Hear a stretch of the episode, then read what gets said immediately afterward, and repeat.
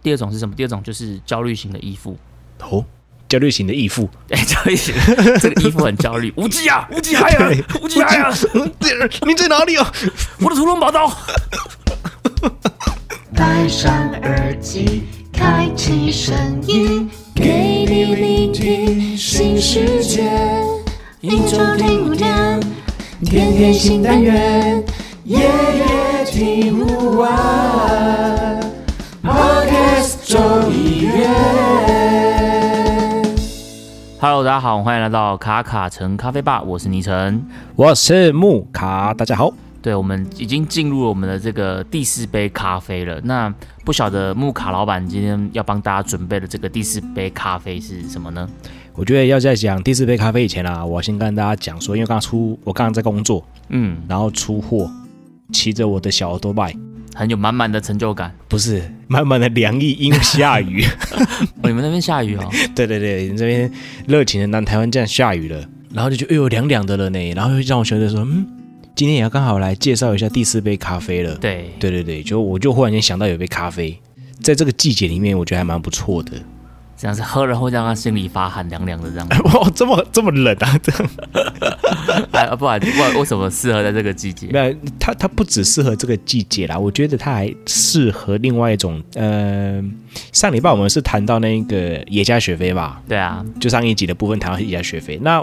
我觉得这那个野加雪菲是可能对于感官，就是说它可以接受比较广这种的，例如说可能带点花果香啊这种的。那有另外一群人，我觉得这群人是更庞大的一群人，嗯，对他比较啊、想要尝试单品咖啡，对，然后又不敢喝那种有带有酸感的咖啡的。哎，确实，我觉得在台湾蛮多人他们喝咖啡其实是不太能接受酸这件事情的。对呀、我觉得这是可能就是怎么说呢？上一代，例如说我小时候去西餐厅吃饭，对，那那杯咖啡就是哦哦有没有？然后一定要加糖啊，加奶这样子，对对，就第二波咖啡的影响嘛。对，那我觉得今天就是因为那个年代影响，那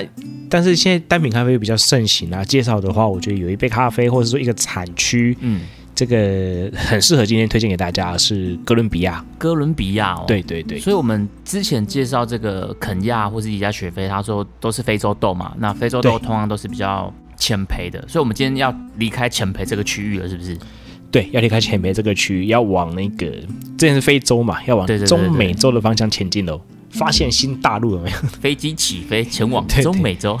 是啊是啊是啊，往中美洲去这样。那为什么你会特别想要挑就是哥伦比亚？因为像其实像我自己，我其实没有那么喜欢喝中南美洲的豆子，就是我我对一向我都是比较喜欢喝非洲豆这样子。嗯嗯嗯那，像中南美洲其实也蛮多这种，像什么呃哥伦比亚、巴西啊、瓜地马拉、巴拿马这些的。那为什么木卡老板你今天会想要特别挑这一支哥伦比亚？嗯一样都是中南美洲，为什么挑这一支？我觉得这个很重要一个点就是它的大众接受度更广。哦，大众接受度更广是不是？对对对，它的大众接受度非常非常非常广。为什么？？因因为以台湾，就像你刚刚谈到的，就是之前我们印象中哦，我们前几集都有谈到说，印象中哎不酸的，去到店里面，可能你想要尝试单品咖啡，都会先问说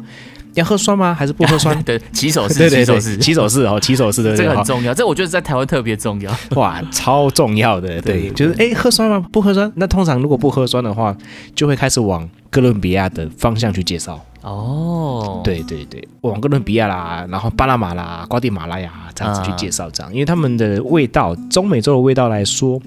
我觉得哥伦比亚的味道来说就是比较呃很稳定，很稳定是不是？对对，就是中规中矩啊，还是说它是比较不管就要哪一个店家，或者是说它只要烘到比较中培的这种的烘焙度的话，其实它的风味的表现都还算是蛮稳定的，就是喝起来很平衡。它就是比较均衡发展型的啦，对对对就像对我们以对前玩《三国志》，不是会有那个武将会有那个五星图嘛？有的就是武力超强啊，其他超烂这种的。对对对啊它对这个对可对能就是对对平。均型的，没有没有九十分的，但可能都七十分、七十分、七十分这对样。对对对，就是它的那个六角图还是什么雷达图有没对有？对对对对它就是它就是，哎，看起来哎这这个还不错，派出去有没有？派出去打仗基本上都不会输啊，还是基本上胜率很高的这种的。要打仗也可以啦，对对对对对要做内对对政、对外交好像都可以做对得到。对，就拿来用，嘿，没有错没有错，不错，哎，蛮好喝的。对对对对对，哥伦比亚大概就是走向这样的一个，我觉得它就适合这种调性。像我之前，因为其实对哥伦比亚其实算是真的蛮陌生的。对其实之前比如讲非洲豆的时候，我觉得非洲豆算是我手背范围里面最最熟悉的一个产区。那对对对中，南美洲，像比如说像讲这个哥伦比亚，像以前我嗯听到哥伦比亚、巴西这种，我都会把它联想到这个印象，就是它不就是比较常用在这种商业豆啊、配方豆这种嗯啊，比如说像你今天去 Seven，对你去看那个 Seven 拿铁，它后面产区它不是写一大堆嘛？那可能就是写这些中南美洲的国家。对那它在这个商业豆跟精品豆它有什么不一样吗？应该说他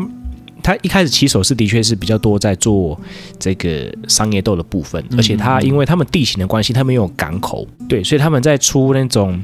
呃所谓咖啡在出产就是做外汇的这个的时候，有没有，他们对算是早期算是蛮出口量算是蛮大的一个国家。嗯嗯嗯，对。如果应该是说前前几名哦，前两名还是前三名之类的，你说它的这个咖啡出口的这个产量是不是？对对对，它应该是到二零一零年前就被越南超越了。越南哦，对，越南其实现在算是一个蛮大的一个所谓的商业，哦，以商业豆来讲的对话，，因为以我商业刚豆才想来说是这样越子，南。没有错对。对，哦，商业豆来讲的话，OK，对对对对对，那在这个之前啊，他们整体的发展是比较着重于商业豆的这个嗯嗯嗯嗯出口。不过在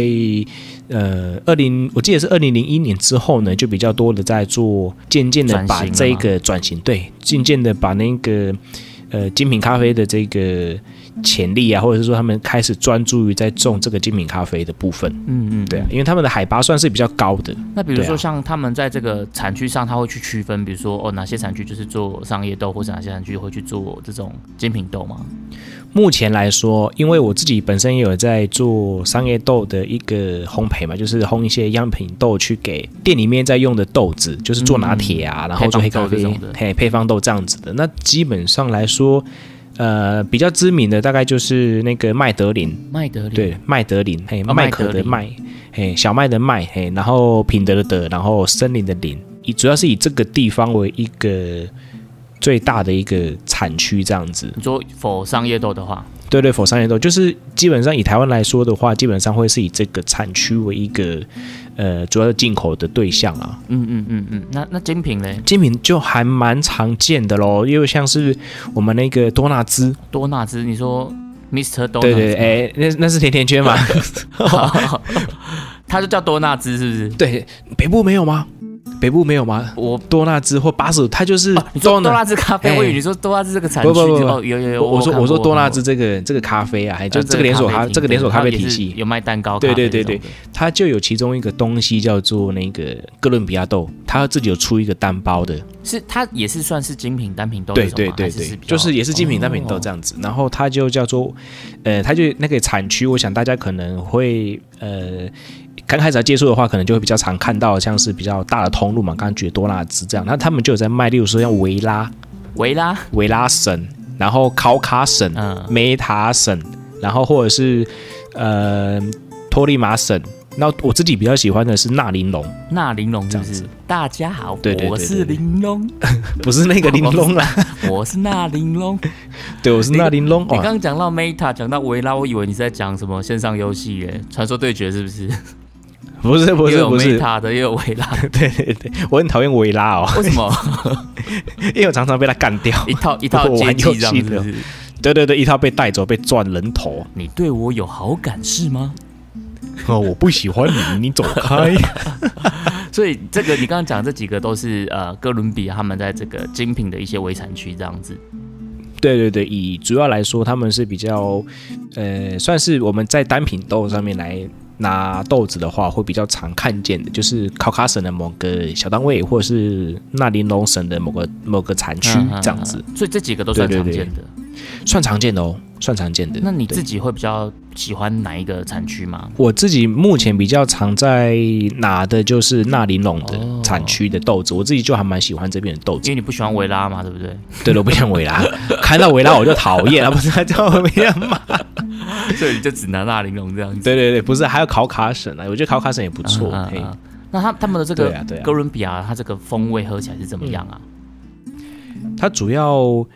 一般来说，大家都会觉得说可能会有一些呃焦糖啊，还是哦焦说糖莓果的香气。对对对，但其实我觉得它有一种另外一种的淡雅的柑橘的香气，我觉得这是还不错的。哦，他们也有柑橘调吗？有他们也是有所柑橘以调跟性，别就家是雪菲一样，都是有走这个柑橘调的路线。对对，走柑橘调路线，但是那个柑橘的味道有没有就没有像是呃耶加雪菲那么的对，没那么突出，或是没那么明亮。对对对，因为产地的关系，对，因为哥伦比亚的海拔，它其实再怎么高也不，有时候也不会比那个呃，因为现在台湾人或者说台湾人进口豆子，在耶加雪菲上面会越拿海拔越拿越高。嗯嗯，对，那越来越高的状况下面，它的其实它的整个的果酸的风味，或者它们生长环境里面，会让这个豆子会更更加具有这种果香的特色，就会更鲜明，这样对的更鲜明。那比较呃，大概就是海拔再往下一点点，它还是会带这种用水洗的处理法的话，它还是会带有这种的风味。所以虽然说一样都是柑橘调，可是对呃，耶加雪菲它可能就会比较突出，但这边它可能就像我们刚刚讲嘛，它就是这种均衡型的、平衡型对的这对对种，对它对。有柑橘调，然后也有焦糖，然后也有一点点这种你刚刚讲莓果、坚果这种的嘛，对对对对对，它主要调性就走这三个方向，然后嗯就很平衡。你喝起来，你想要喝一点柑橘柑橘调性的也 OK，也会有。然后吞下去嗯之后，你整个的口腔里面大概就是渐渐的散发出那种呃，渐渐留着那种焦糖的香气啊，嗯嗯嗯然后坚果的这种的调性，对，就喝起来就是嗯。冷冷的时候喝一杯这样子暖心的感觉就很 好，所以在你刚刚 骑着 auto bike，然后飘着小雨的夜晚，让你想起了这一支对对对哥伦对，比这一亚次就样觉得子，嗯，我觉得哎，这个时候来来来讲这个人家蛮不错的哦、这样我我大概有点理解为什么你会说它就是一个大众接受度比较高的，因为它就是莓果调也有，柑橘调也有，然后坚果调也有。那比如说，可能嗯有一些听众朋友想要开始去接触单品咖啡，可是他可能不太确定自己能不能接受酸，或者他可不可以接对受那么明亮的这种狂野的这种，那可能他可就可以从哥伦比亚开始去接触，然后再慢慢的、慢慢的去探索这个呃不同的光谱的不同的风味这样子。是的，它就是走一个平衡型，然后让你很喝起来就是哎蛮稳定的这样的一个风格。哦对所以，比如像我们之前在第二杯咖啡的时候介绍了第一支单品，就是肯雅嘛。那对如果肯雅它就是一个很机智、很奔放、很狂野的这种，对那哥伦比亚它相对就是比较平衡、很稳重的一个豆子的调性这样子。对对对，那像木卡老板，你之前就我所知，你也是蛮、嗯除了咖啡啊，还有创业呀、然后之前的一些学经历啊，就是嗯，感觉你也是一个蛮多才多艺的一个斜杠青年的。那像你对你来讲，你会比较喜欢，比如说像肯雅这种比较狂野奔放的，还是像这种是比较好像均衡的，什么都有嗯的这种的哥伦比亚？ OK，以个性的话，我个人其实还是会比较喜欢肯亚这种尝鲜、这种会妈妈咪呀的生活感，你知道吗？啊对，但是其实挥洒色彩的这种，对对，但其实，在内心里面呢，就是说，哎，接触了这么多之后呢，还是会喜欢有一种、呃某一种节奏感在过生活。某一种节奏感，这个对讲对的好好，哲学讲的很哦玄，对不对？就是说对对，对就是就是那种节奏，那就是不要太长的妈妈咪呀，啊你知道吗？就是妈妈咪呀可以，但是就是你不诶能一直都在妈妈咪呀，你对对一直不能在在妈妈咪咪呀呀，好像就会有点混乱的状态这样子，对啊，这样可能会内心会有吉娃娃，这样太敏感了。有没有 又要呼唤吉娃娃了吗？ 对对对对，就是说，还是到最后呢，嗯、还是会有这种想要去慢慢的去让自己内心里面的还是那种稳定的节奏，还是会渐渐的把那个成分再放哦多一点点。 对就你平常虽然说是可能是喜欢这种狂野奔放的，可是大鱼大肉久了，你还是想要回归一些平淡的，去寻求一种内心的安定什么这种的。对对对对对，就会走这样的一个一种节奏，这样子。对啊，那像你平常，比如说，因为你现在也在做工作或者做老板这种的，会不会遇到很多事情是你需要去决策，很想冲，可是又又要去告诉自己要先先冷静一下的这种这种情境， 哦，跟你讲，超多的，超多了是不是？超多的，多到多到难以想象。所以我们今天这一集可以聊个两个小时这样子，这一趴我们就可先，我们就这一趴就先聊一个小时好了。对对，我们这些话直接直接按一个小时怎么样？这样，但我们咖啡先暂停。对对对，我们我们现在聊一下生活面，就是最主要是说，呃，因为职场的工作，嗯，对不对？我们在职场工作其实就是还蛮稳定的那种，就是哎，可能某某一些季节里面可能要完成哪些事情啊，大概就会在大概就在什么时候会发生什么事情。其实如果一个工作一个环境做久了，大概会掌握一些些嘛，对不对？ 哦，这是你刚刚讲的节奏感就对了，对对，节奏感对。嗯但是这样生活呢，你就没有妈妈咪呀、哦对太对枯燥无味了 吗？对 对，太枯燥无味了，没有富真的很人的难生搞活就对 是这样。对对一下子要寻求那个，一下又觉得这个太枯燥。对，但但是但从那个环境一跳出来，嗯因为因为我其你要实怎么调从剂以前就是斜杠，一一直对一直斜杠，一直一直斜杠。我因为说我在学生的时候，我就是呃我的课业都大概都六十分， 哦你懂，为什么？他可以做到六十分，但是其哎但是我的其他的我其他的学分都修满，例如说什么社团啊、恋爱啊，还是什么有有的没有的技能这样子。例如说，所以你跟哥伦比亚一样啊，你不会有一个是拿到九十分的，但是你涉猎这个领域范围就非常的广泛，什么都能绑起来绑起来这样子。对对对对，就是我我把我的那个那个那个那个什么六，雷达图有没哎有？雷达图点的点的很对广这样子。对对，就是可能学业就六十分就到顶了这样，嗯嗯嗯，那然后其他可能就会开始往往往不同的角度去发展，啊那整个就像那个哦蜘蛛网这样整个打开 这样子。对我我的学业大概到某种程度上是，应该是说我的学业在到研究所的时候才把它往上再点一点 点。哦，呃你那时候觉得可以再补点一下这样 子，其他的再补其他的点一下天赋都探索的差不多了，可以回来点这边了这样子。对对对，就就把它点，就是在那个时那个时候了。所以，呃，应应该这样讲，或者说，我我刚才会说，你刚刚问我说什么决策的时候，嗯，这种的会有那种妈妈咪呀，很多的时候，其实真的是很多的时候都是这样子的，对，就是说。职场的时候是有种节奏感，但是离开职场之后呢，到了自己要去负责自己大半的收入的时候，嗯，这个时候真的是你每花一分钱都是一分钱呢、因为现实就是这么现实嘛。对对对对，梦想很美好，但是现实很骨感嘛。啊，对，你的你的理想跟现实在拉扯的时候，你就会把这个平衡往往回拉一点这样子。 对啊，对啊，这时候就要来一首康康的《圆梦》，有没 有？哎，我超我很喜欢这首歌哎， 我们真的有过老派的。这有够老的。我今天讲到这首歌，就觉得哇，这首好老哦。对，对对对，这个这首我也很喜欢，但是这个我觉得应该很多人不知道。应该没有人这么认为知道。对，就是好，就是就是我们刚刚讲这个现实是很骨感的部分，所以每一次在做一个决定，或者是说要不要去推，例如说像我会比较常去去采购嘛，对，那对采购的时候就会觉得说。要要采购这个东西嘛？哦，你说要要不要选这个品相，这个你就会开始对对，要不要选拉择这扯个了品？相？对对，那然后然后就回到，因因为现在在自己在建议商业模式嘛，就对回到要要卖什么，怎么卖，卖给嗯谁？是不是然后库存压力，我进哎了库存卖不压卖得力掉？对对，这些都是问题嘛。嗯但是也必须要做什么？要做决策啊。那怎么办？这这么这么这么多这么繁琐的这些决策里面，你要怎么样去去寻求这个平衡？ 对啊，我自己的话，我都会我都会进行，例如说。真的真的很急的时候，我可能会先去睡一觉。先睡一觉是不是？对对对，先睡一觉。例如说，我可能从早上想到晚上，我啊们还是不能决定，哦到底要要还是买不能到底要不要决定，进到底要不要买，到底要不要进？啊？不行，困觉就好了啦。啊，先睡一觉好了。哦哦，这好像我刚刚听过，觉得蛮突兀的，但是讲一讲好像也也也蛮实用的啦，吼，好像对也啊蛮合理的。因为会你会很烦恼嘛，那其实就是对睡一觉，睡醒之后呢，可能要开始烦恼之前，嗯，开始烦恼之前，因为我本身有信仰，所以我会先我会先进行祷告，哦，你要先祷告，对，我先沉淀祷一告，下先自己的内心让沉淀一下，对，沉淀一下，然后嗯，我是用祷告嘛，那有些人会说，你们睡前，呃，或是睡醒之后呢，呃，先不要摸手机，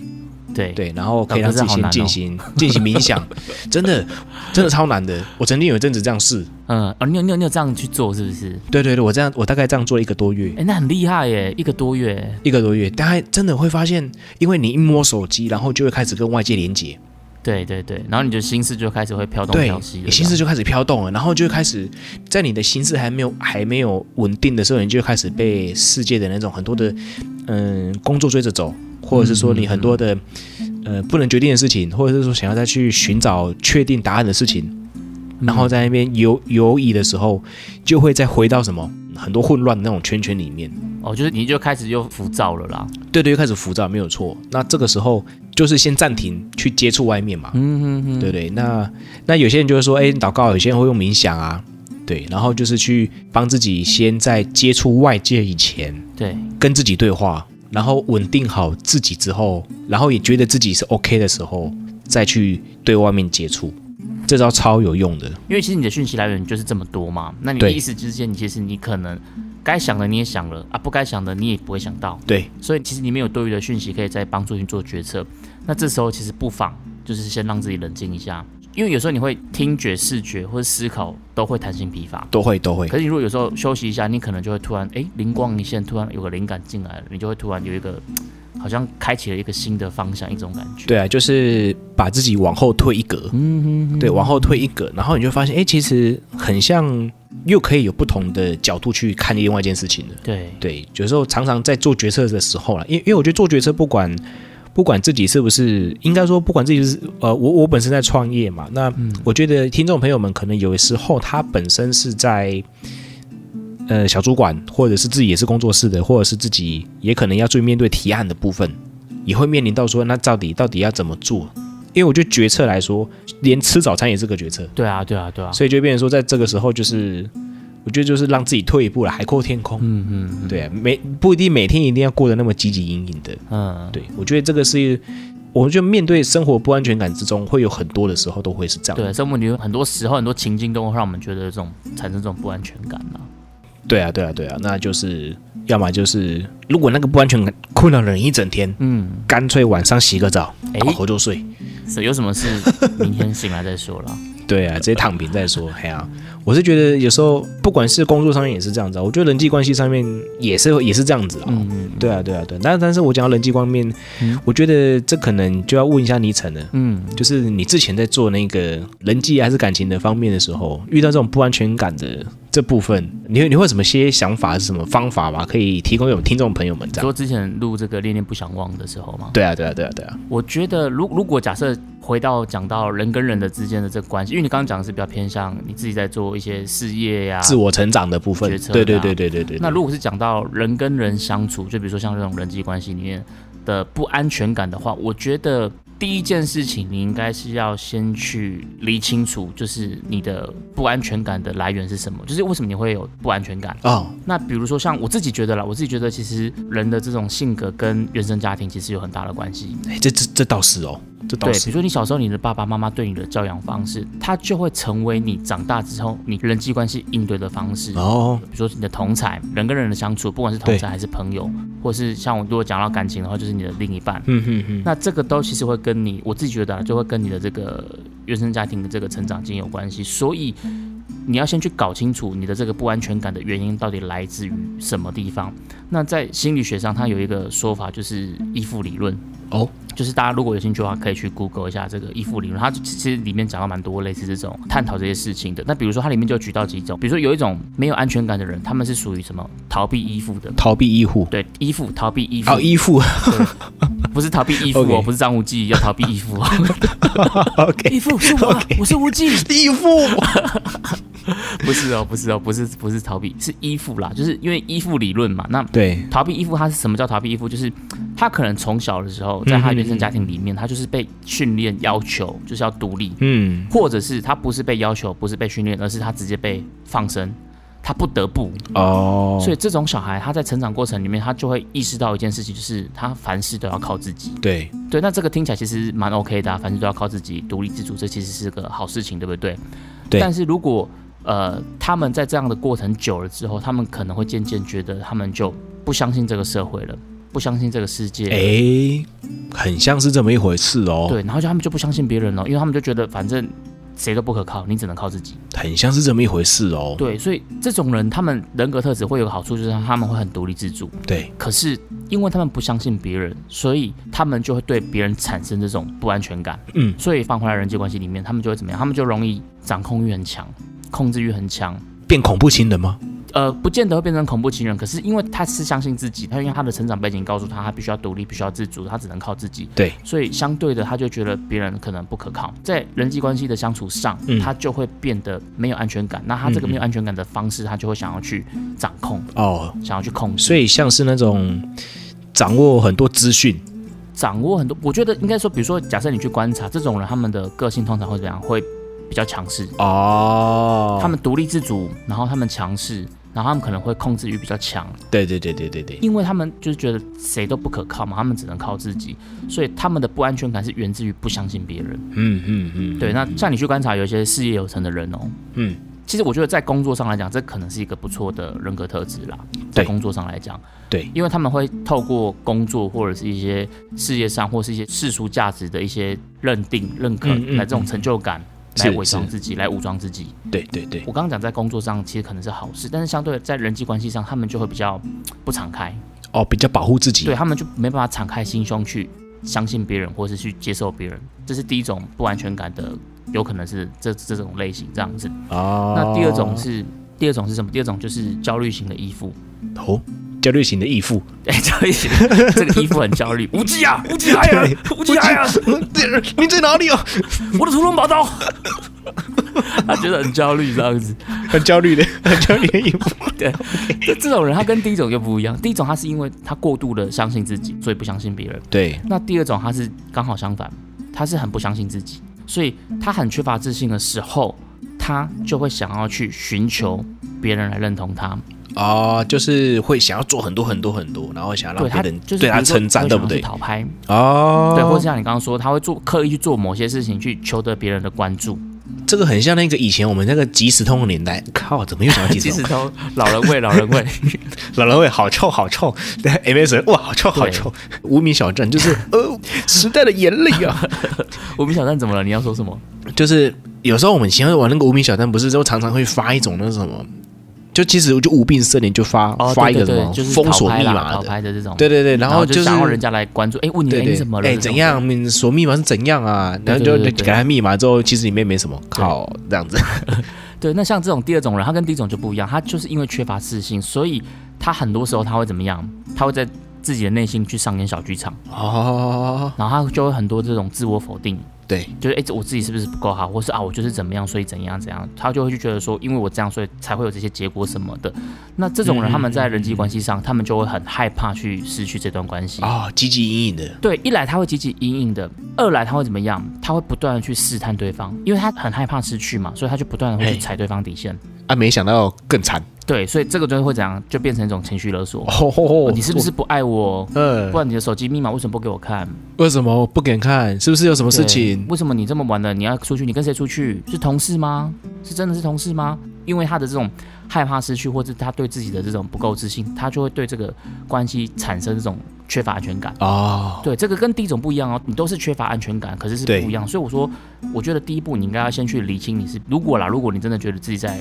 一段关系里面你是想要去寻求这安全感的话，那你应该要先去想想看，为什么你会觉得自己在这个关系里面你是缺乏安全感的。哦，对对对，那还有一种它是怎么样？它是属于混乱型的，混乱型的对，义 父。混乱型的，混乱型的衣服就是陈坤，你在哪里？陈坤， OK，好，这梗用三次就不好笑了。因为我刚刚一时想不到， 我想说谢逊不是有发疯吗？哦，就是 那个井里面的时候发疯是吧对对，但是他发疯讲了什么我忘记了。 ？OK，好好好 好对，那混乱型的衣服，他就是怎样？比如说，他可能在原生家庭的时候，他的照顾者换来换去的， ，OK，一下是爸爸，一下一下是妈妈妈公 OK，一下 OK，妈妈 OK，爸爸说可以吃，妈妈说不可以吃，然然后一下哦子又变成是保姆，一下他他，因为他这种他的这个教育的这个原则变来变去的，所以他觉得是无所适从。那无所适从之后，他在人际关系反映出来就是什么？他就是会忽冷忽热，忽冷忽热。对，因为他有时候觉得说应该要这样子，可是有时候觉得应该要那样子，所以他在跟人相处的时候，比如说你你假设你是他另一半好了，你可能就会觉得说这个人有点怎么好像樱花热水器这种忽冷忽热。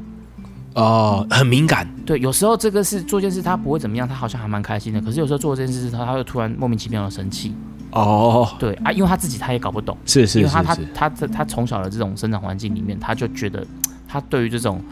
标准嗯原则，嗯他就是觉得有点沙龙伯这样子，所以这种他反而就是在这个关系里面，他就会觉得很没有安全感，因为他不知道到底那个原则是什么。这样，真的是让我想到某一个某某一些过程里面的状态。你说你的过去的交往关系，真，的没有，就认识朋友的关系。其实我刚刚讲的三种，对不对？你对们你们都可以去想想看，其实，在生活中里面，你们周遭一定都有这种不同类型的真人。的都有，真的比如我在讲的时候，我脑脑海里也是也是会想到浮这现种浮现一些现实人，生活对不的对？嗯对对对，你就会发现说，哎，他他的特质其实比较像哎第一种，或者哎他的特质哎比较像第二种什么的。所以其实虽然说都是缺乏安全感啦，可是你要对症下药嘛，所以你可能得先去搞清楚它不同的类型，比如说像我们刚刚讲第一种这种很独立自主的，嗯，我们刚刚讲这种事业有成的这种，他会透过工作去武装自己的这一种，你的做法应该要怎么办？你就在想办法去让你的心变得柔软一点。哦，你要试着去敞开心胸，因为你本来不相信别人嘛，对所以你会觉得没有安全感。可是你要试着去敞开心胸。然后有些人他们怎样？你去观察一些这种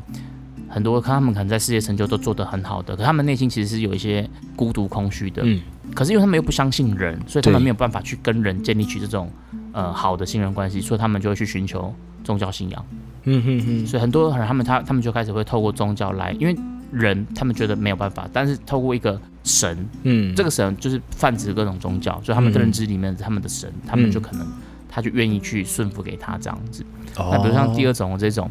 因为缺乏自信而导致没有安全感的这一种，对，那我觉得比如说你就可以怎么样，你就是可以透过。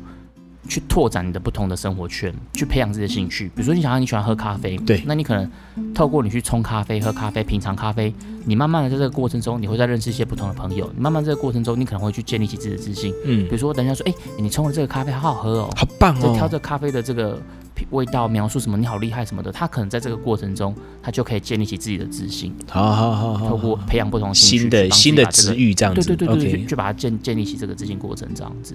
那比如像第三种这种，我觉得这个其实比较复杂的原因，就是因为他自己找不到那个原则跟标准是什么，对，所以你必须先知道你要去建立关系的这个人，然后嗯你要好好的跟他坐下来聊。嗯嗯，去认识彼此，嗯让他也去了解你，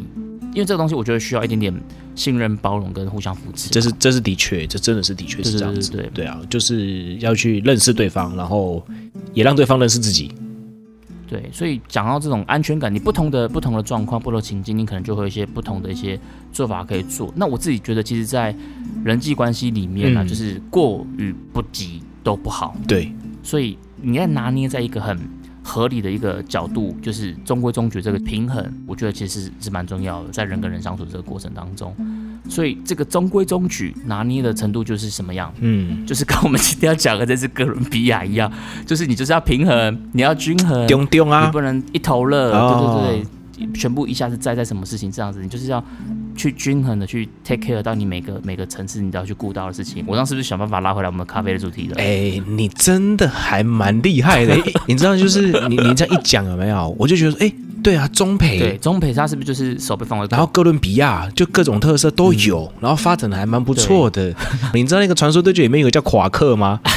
垮壳？就是他我会知道他会那种翻一个招式，然后把你拉回来那种视频。一个 move 对对对好不好？我们把主题再拉一回来咖个啡移好动了。哇，真的是泥城的泥城的滑步一滑回来，我想说，哎、刚才还听得很哇，真的是解开了我多年你还在巡视一下这个安全感？对了，就是寻思，哎，诶，从从我们刚刚讲的那个狂野，对不对？然后对不太喜欢带头的妈妈咪呀、然后到怎么决策啊，决策前要做什么事情啊，然后对到那个人际之间，可能我们到最后追求的也是一种各自之间的平衡。对对，因为我觉得拿捏好这个人跟人之间的这个关系，就跟哥伦比亚一样，的确是合起来，就是它不会让你难过，但是它就觉得，嗯，就是一种手背范围内的东西，这样。其实我这样子我，我突然又想到一个问题，就是那所以哥伦比亚它几乎都是中培吗？还是它也是会有一些其他尝试？比如像我们之前讲非洲豆，虽然说我认知它都是前培，可对是其实也是往中培靠的。那哥伦比亚它有类似这样的状况吗？它其实大部分来说好了，就是说，但但现在这个阶段里面啊，还是有蛮多人会把它，有人会渐渐把它烘浅了。我会把它狮子往前培做，是不是？对，他会往浅培做。不过我觉得，呃，我还是会跟所有听众讲说，就是说每一种食材它都有适合它发展的位置。或者是它适合的料理方式？对对对，比较适合，相对适合。我我不是说绝对，因为在咖啡的这个啊环环境里面呢，它不对能够用绝对。但我会说，是比较相对适合的这样的一个风味来说的话，呃，我还是会比较推。我我有烘过浅培啦，呃，你说哥伦比不亚？过那种的，对对对，不过那种酸呢，它就没有办法像野野家雪菲的酸，让你酸的舒舒服服的，哦， 是是酸的不舒服，就对了。就是就是你会觉得，嗯，我还是把它烘深一点好了。哎呀，敏感性牙齿的酸啊。 对对，就是它的那个酸的表现，或者说那个酸转甜的表现呢，我会觉得说，非洲豆它酸转甜表现可能会蛮不错的。嗯嗯嗯嗯，对，但如如果是说我们今天用中呃用哥伦比亚这样酸转甜的，我觉得这样表现上面，或者是说他们的产区风味上面，我觉得呢，个人还是比较建议就是说往中培的方向靠，会比较哦，的料理的方式比较好一点点。所以如果想喝前培，你还是去喝非洲豆好了，会比较好。嗯对对对，喝非洲豆啊，然后可能对就非洲豆，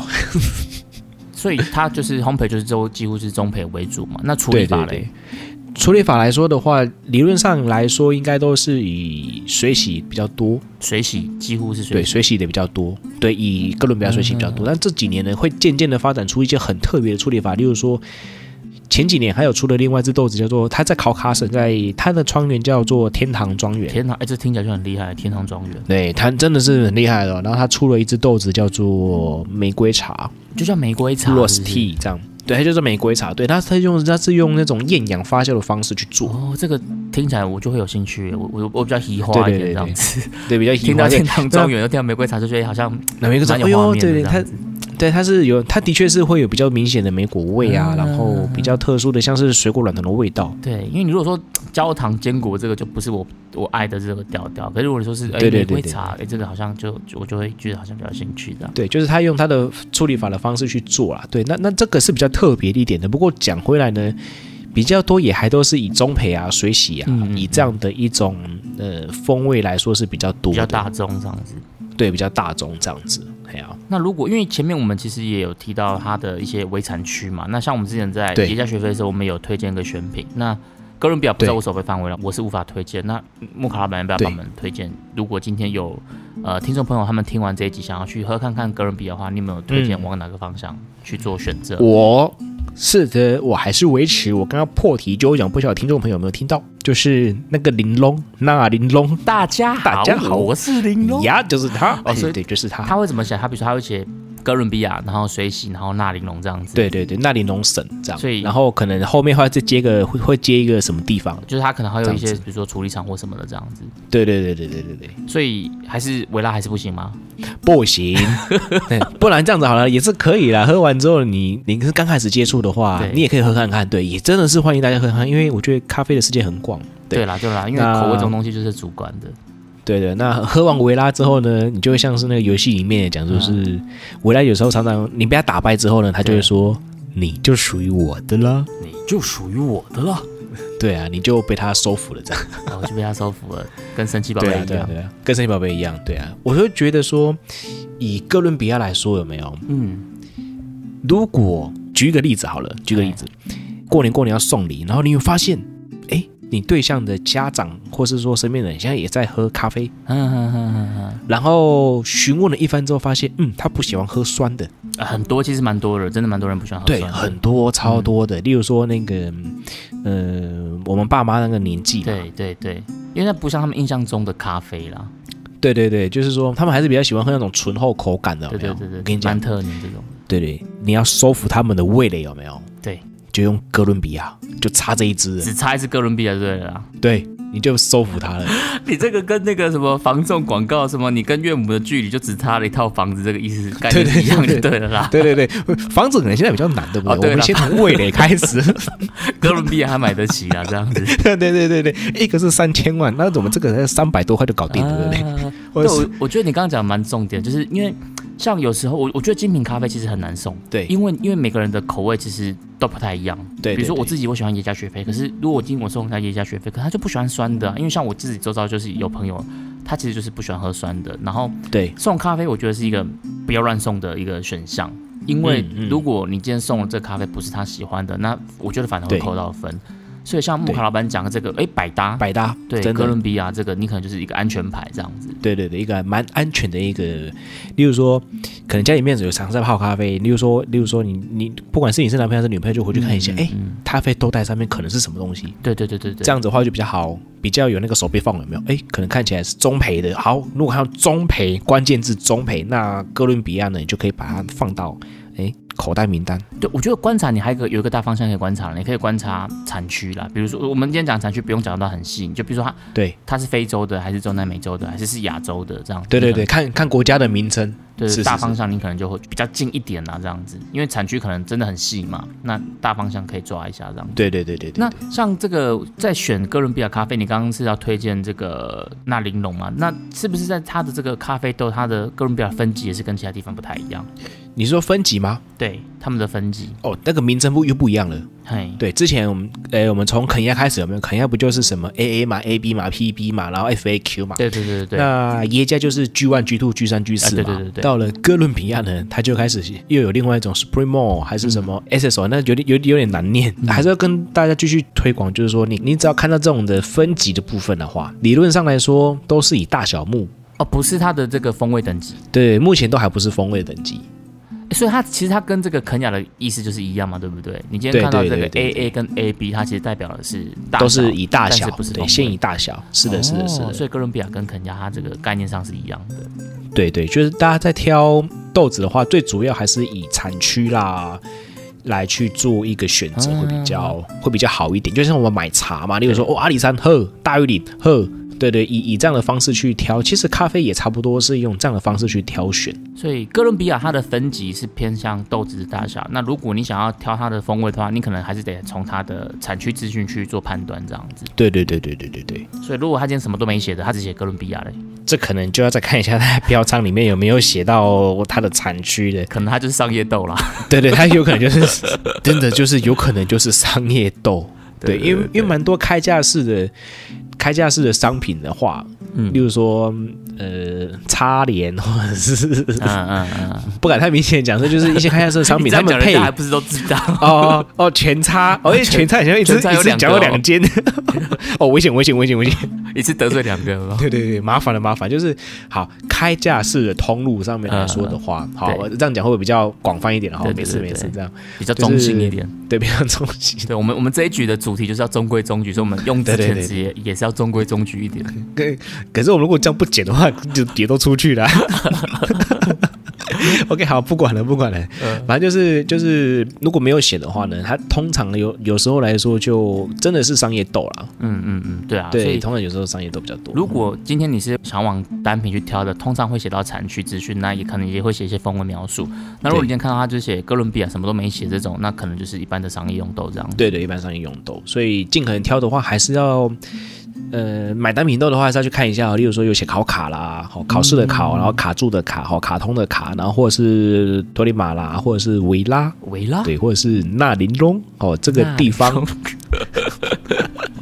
纳林龙啊，哈，这这几个产区呢都是。比较算是比较著名的产区，嗯对，那这几个产区就推荐给大家，就尽量的话 OK，OK 还是往这个地方去看，这样子会比较妥当。没错，对。今天很谢谢木卡老板帮我们做了呃关于哥伦比亚的推荐。那今年我觉得因为疫情的关系，所以可能很多人在生活上啊，或是你的步调上，嗯可能都会受到了一些打扰，或是有一些状况这样子。对，但加上现在中秋节也过了嘛，那秋天也要到嗯了，所以可能有些人在情绪上也是会比较多愁善感一点点。真的呢，所以适逢这种时刻呢，不管是疫情的动荡，或者是这种秋天气候的变化，我觉得不妨啦，大家都可以试着在这个时候去放慢自己的脚步，嗯，然后去沉淀一下自己的心情，真的，喝一支这种哥伦比亚均衡型的、平衡型的，它可能不同的风味都有很均衡的这种，然后重新沉淀一下，再去调整自己的生活，再出发这样子。是的，好，那我们今天介绍的这一支哥伦比亚，希望你们也会喜欢。我们下周见啦，拜拜，拜拜。明天请继续收听由叉叉 Y 跟削弱所主持的《大英帝国》。为你带来各种阴谋论的故事，我们下周见啦，拜拜拜